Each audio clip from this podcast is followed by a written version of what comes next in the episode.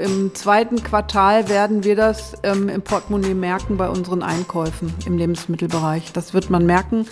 Und wenn der Ukraine-Krieg nicht gestoppt wird, was wir uns ja alle wünschen, dann werden wir auch im zweiten Halbjahr nochmal einen extremen Anstieg der Preise feststellen. Kreis und quer, der Podcast Ihrer Mediengruppe Kreiszeitung.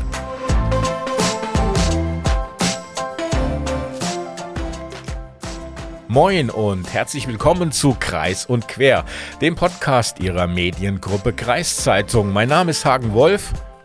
Ja, und normalerweise würde jetzt mein Kollege Lukas Spar euch begrüßen, aber blöderweise ist er diese Woche krank geworden. Jetzt keine Sorgen, nichts Schlimmes, also wenigstens bis gestern war es nichts Schlimmes, aber durch diese Krankheit kann er eben leider heute nicht mit mir moderieren, was ich übrigens sehr bedauere. Von dieser Seite daher auch eine gute Besserung an dich, Luca. Trotzdem geht's weiter mit dem Podcast und in der heutigen Folge wollen wir uns heute mit dem Thema Lebensmittel beschäftigen. Genauer gesagt, wie teuer werden die Lebensmittel denn noch bei uns hier in Deutschland? Und was kann man tun, um die aktuellen Probleme so gut wie möglich zu bewältigen? Darüber haben wir mit der niedersächsischen Ministerin für Ernährung, Landwirtschaft und Verbraucherschutz, Barbara Otte Kienast und dem Kreislandwirt Wilken Hartje gesprochen.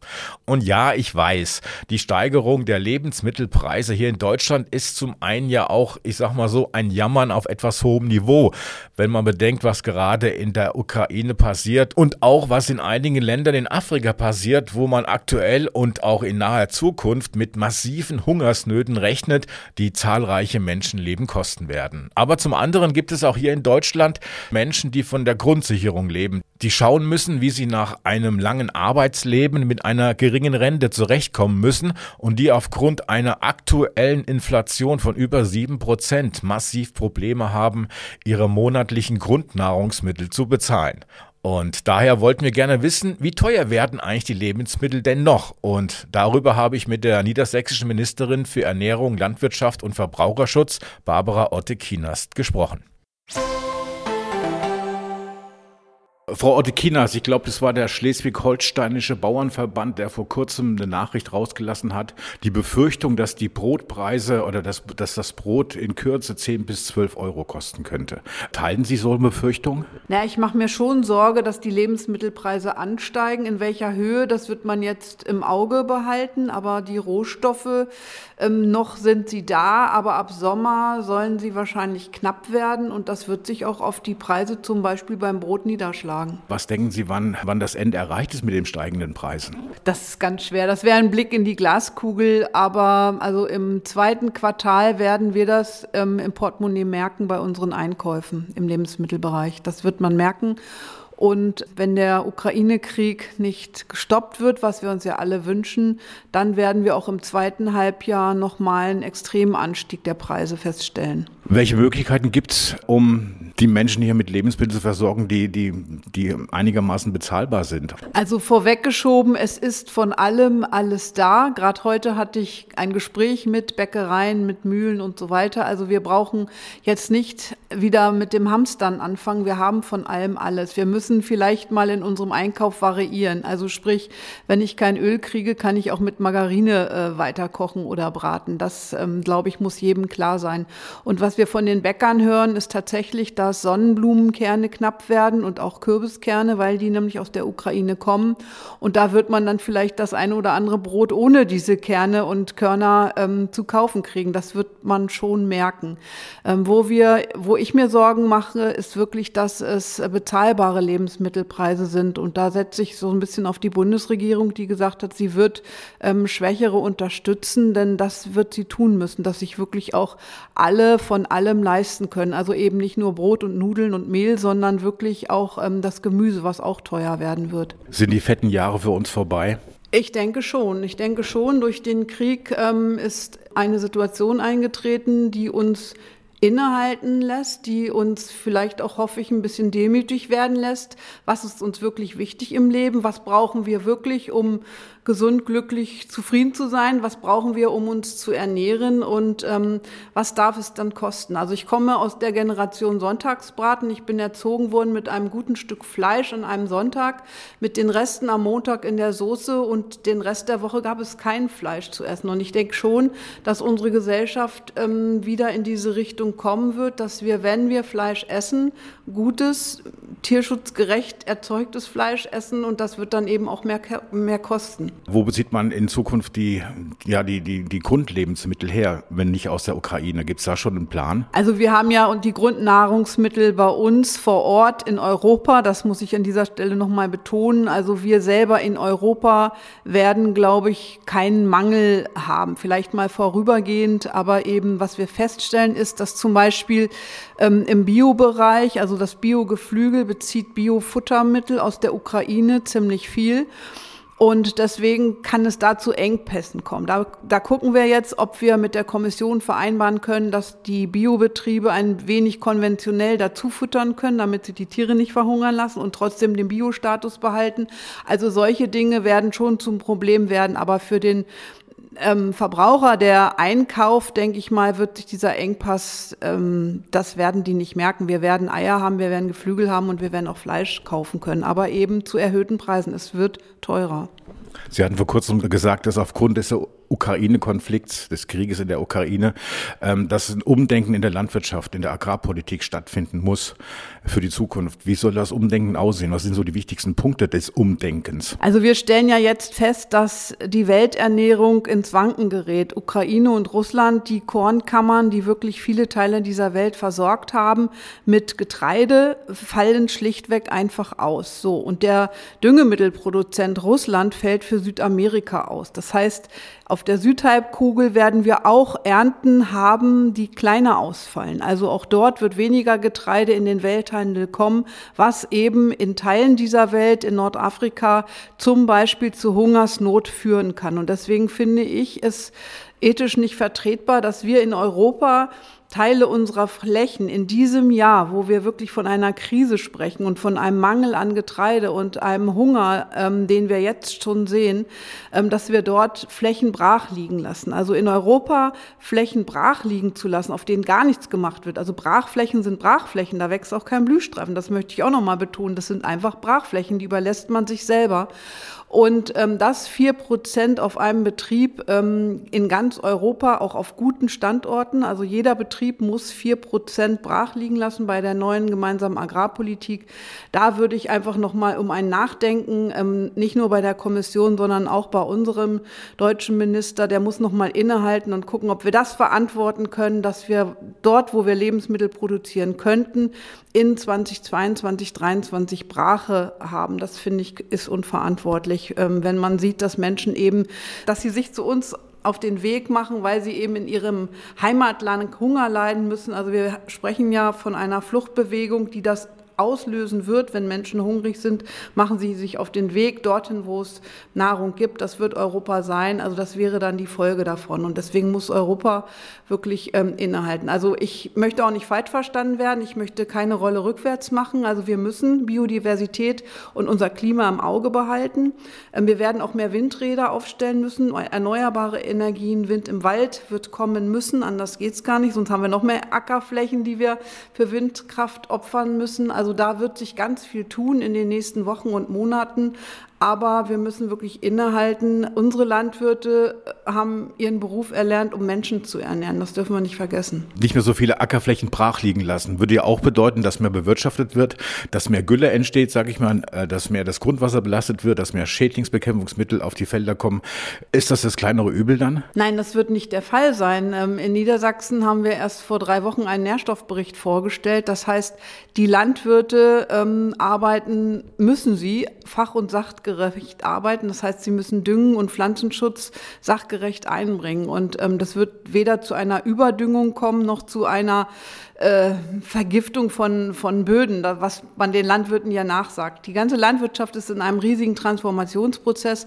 Die hat so starke Möglichkeiten mit Hilfe von Analysen, von Bodenproben. Also der Boden wird vorher untersucht, bevor er gedüngt wird, wie viel Dünger braucht er überhaupt, welche Pflanze. Dann wird angepasst, dieser Pflanze auch gedüngt und angepasst von Pflanzen und von Schadstoffbefall werden auch erst Pflanzenschutzmittel ausgebracht. Aber ohne Pflanzenschutz wird es in meinen Augen nicht gehen, denn nur gesunde Pflanzen können wir ernten und führen zu, auch zu einem gewissen Ertrag. Die Landwirte müssen mehr Menschen ernähren in Zukunft. Ist das jetzt so eine Abkehr von der ökologischen Landwirtschaft hin wieder zur konventionellen Landwirtschaft? Ja, wir werden beides brauchen und ich bin froh, dass es nicht mehr diesen Graben gibt zwischen konventioneller und Ökolandwirtschaft. Also vieles hat man sich voneinander abgeguckt. Ähm, wenn wir eine Menge an Lebensmitteln zu erschwinglichen Preisen produzieren wollen, dann braucht es die konventionelle Landwirtschaft. Die Ökolandwirtschaft brauchen wir weiter im Hinblick auf Biodiversität. Aber eben mehr Ökolandbau heißt, der Markt muss wachsen und Menschen, die das kaufen, müssen es auch bezahlen können. Also das sehe ich im Moment ein bisschen mit Sorge, denn zwei Corona-Jahre haben viele Betriebe wirtschaftlich in die Knie gezwungen. Viele Menschen haben vielleicht sogar ihren Job verloren und ähm, diese gleichen Menschen sollen dann die Produkte des Ökolandbaus ähm, kaufen, die ja teurer sind als die anderen Lebensmittel. Das wird schwierig werden. Äh, niedersächsische Landwirte, wie alle Landwirte in Deutschland oder auch etwa europaweit, äh, leiden unter den, äh, unter den höheren Energiekosten. Ähm, welche Möglichkeiten gibt es denn, die, die Landwirte hier in Niedersachsen zu unterstützen? Also es ist derzeit von der Europäischen Kommission ähm, eine Unterstützung in Aussicht gestellt. Das sind 60 Millionen Euro, die der Bund nochmal mit 120 Millionen aufstocken kann. Das sind dann also roundabout 180 Millionen, die der deutschen Landwirtschaft in Aussicht gestellt werden für genau diese landwirtschaftlichen Betriebe, ähm, die es dann betrifft. Und ähm, die Betriebe können da eben Anträge stellen und so Unterstützung erhalten. Im Übrigen auch die Fischerei, also pro Fischereibetrieb sind es 35.000 Euro, aber eben landwirtschaftliche Betriebe geht eben nach Größe und so weiter. Also es ist etwas in Aussicht gestellt worden, wie es auch während der Corona-Pandemie war. Da ist Brüssel auch, ähm, hat eine Krise festgestellt und ist eingesprungen. Und das wird jetzt bei der Ukraine-Krieg auch wieder der Fall sein. Soweit die niedersächsische Ministerin Barbara Otte Kienast. Ja, die fetten Jahre scheinen jetzt wirklich vorbei zu sein. Die Lebensmittelpreise werden wahrscheinlich weiter ansteigen. Aber wie sieht's bei den Landwirten eigentlich vor Ort aus? Welche Unterstützung brauchen die und wie sehen die Landwirte die Entwicklung der Preise? Auskunft darüber gibt uns Wilken Hartje. Er ist Kreislandwirt für den Landkreis Diepholz. Welche Probleme treten bei euch Landwirten denn jetzt direkt auf? Ja, also es ist zurzeit so, dass alles nicht mehr planbar ist. Wir wissen nicht, zu welchen Preisen wir was kaufen und verkaufen dürfen. Es steigen die Kosten in vielen Bereichen bei der Energie, beim Dünger, beim Treibstoff. Natürlich sind auch Getreidepreise gestiegen, Futterkosten sind gestiegen und das alles äh, macht das schon spannend, denn äh, das sind Schwankungen, die man so als Landwirt noch nicht erlebt hat. Und das muss auch erstmal ein Betrieb nicht nur finanziell aushalten, auch äh, im Kopf. Die Erzeugerpreise für euch sind gestiegen, aber auch gleichzeitig sind die äh, Preise für Lebensmittel auch gestiegen. Gleicht sich das nicht aus? Ich sag mal, die Preise für Lebensmittel werden immer nach dem Verarbeitungsgrad steigen. Und äh, die Preise, natürlich, wenn man reines Mehl kauft, wo der Rohstoffanteil Weizen sehr hoch ist, dann steigt das Mehl auch um diese Summe. Grundsätzlich ist es ja gut, wenn wir mehr für unsere Produkte bekommen. Aber mittlerweile sind die Kosten so stark gestiegen, dass wir sie auch bekommen müssen. Und das ist natürlich immer spannend, weil wir ja eigentlich traditionell in Deutschland sehr niedrige Lebensmittelpreise haben. Natürlich weiß ich nicht, ob es unser Staat, unser Sozialstaat aushält. Denn es gibt ja auch noch viele bei uns, die eben es sich nicht, nicht leisten können, 50 oder 100 Euro pro Person im Monat für Lebensmittel mehr auszugeben. Welche Unterstützung brauchen denn die Landwirte? Es gibt ja auch ein, ein, Programm vom Staat, äh, was euch äh, Gelder zukommen lässt. Reicht das aus? Eigentlich brauchen wir nicht unbedingt Geld, was mit der Gießkanne verteilt wird. Wir brauchen eigentlich äh, Planungssicherheit und wir brauchen auch die Möglichkeit, dass wir weiterhin unsere landwirtschaftlichen Nutzflächen so nutzen dürfen, wie es bisher war. Wenn man auf ökologischen Vorrangflächen zum Beispiel eine Futternutzung erlaubt, wie es jetzt für dieses aktuelle Jahr analog zu den Dürrejahren wieder erlaubt wird, äh, dann ist das schon mal ein Anfang. Aber dass man denn, dass wir hier in Deutschland Flächen stilllegen müssen, und das sind dann die wertvollen Flächen, die wertvollen Ackerbauflächen, das finde ich schon teilweise dekadent. Und da muss auf jeden Fall politisch nachjustiert werden. Haben Sie die Befürchtung, dass einige Betriebe zumachen müssen aufgrund der Ukraine-Krise, aufgrund der, der neuen Situation? Es ist wie in allen Bereichen, es gibt landwirtschaftliche Betriebe, die noch solide dastehen und es gibt welche, die jetzt schon Probleme haben. Und wenn natürlich die Kosten weiterhin ansteigen, dann ist natürlich auch irgendwo die Motivation oder auch die Perspektive für einige Betriebe eine andere und die sagen, wir hören einfach auf. Landwirtschaft machen wir freiwillig. Landwirtschaft machen wir, um Spaß zu haben, um Geld zu verdienen, um kein Vermögen zu verbrennen. Und das alles muss gegeben sein. Und wer das nicht hat, wer keinen Spaß mehr an Landwirtschaft hat, wer keine Planungssicherheit hat, wer auch eventuell nicht mehr die Liquidität dafür hat, der wird aufgeben. Wir haben am Anfang so kurz drüber geredet oder angeschnitten, dass die Lebensmittelpreise gestiegen sind oder weiter steigen. Wie, wie weit steigen denn die Preise noch? die Preise werden im nächsten halben Jahr, glaube ich, noch steigen, weil die, die Kosten äh, im Bereich der Energie, wenn man sagt, dass Gas um achtfache steigen könnte, Strom um zwanzigfache, dann ist ja auch die Lebensmittelindustrie an sich mit ganz anderen Kosten sozusagen verhaftet. Es sind ja nicht nur die Rohstoffkosten, die jetzt vielleicht noch steigen bis zum Sommer oder im Herbst. Ich, ich habe da keine Ahnung. Äh, aber es wird ja auch noch im, im Fortgang äh, noch einiges an Kosten, an zusätzlichen Kosten kommen. Die Logistikkosten werden steigen und so weiter. Von daher kann ich noch gar nicht abschätzen, wie lange es steigen wird. Aber ursprünglich haben ja mal die Statistiker gesagt, dass die Inflation im Laufe dieses Jahres abnimmt. Und die wurden wieder eines Besseren belehrt. Wir werden eine Inflation haben, die äh, so hoch sein wird wie die letzten 40 Jahre nicht mehr.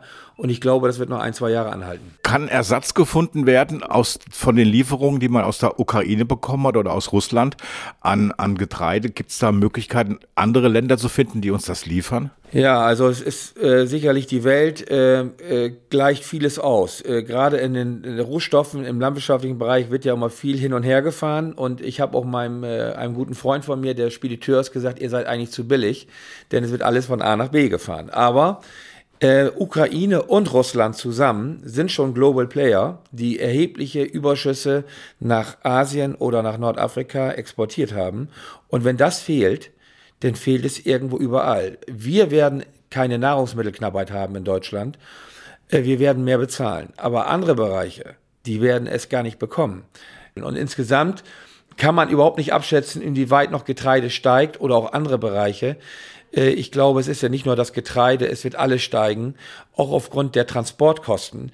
Äh, machen wir uns nichts vor, wenn Öl und Gas und, und jede Kilowattstunde wesentlich mehr kostet, wird auch der Transport der weltweite Transport sich erheblich verteuern und auch das wird dazu beitragen, dass alles teurer wird.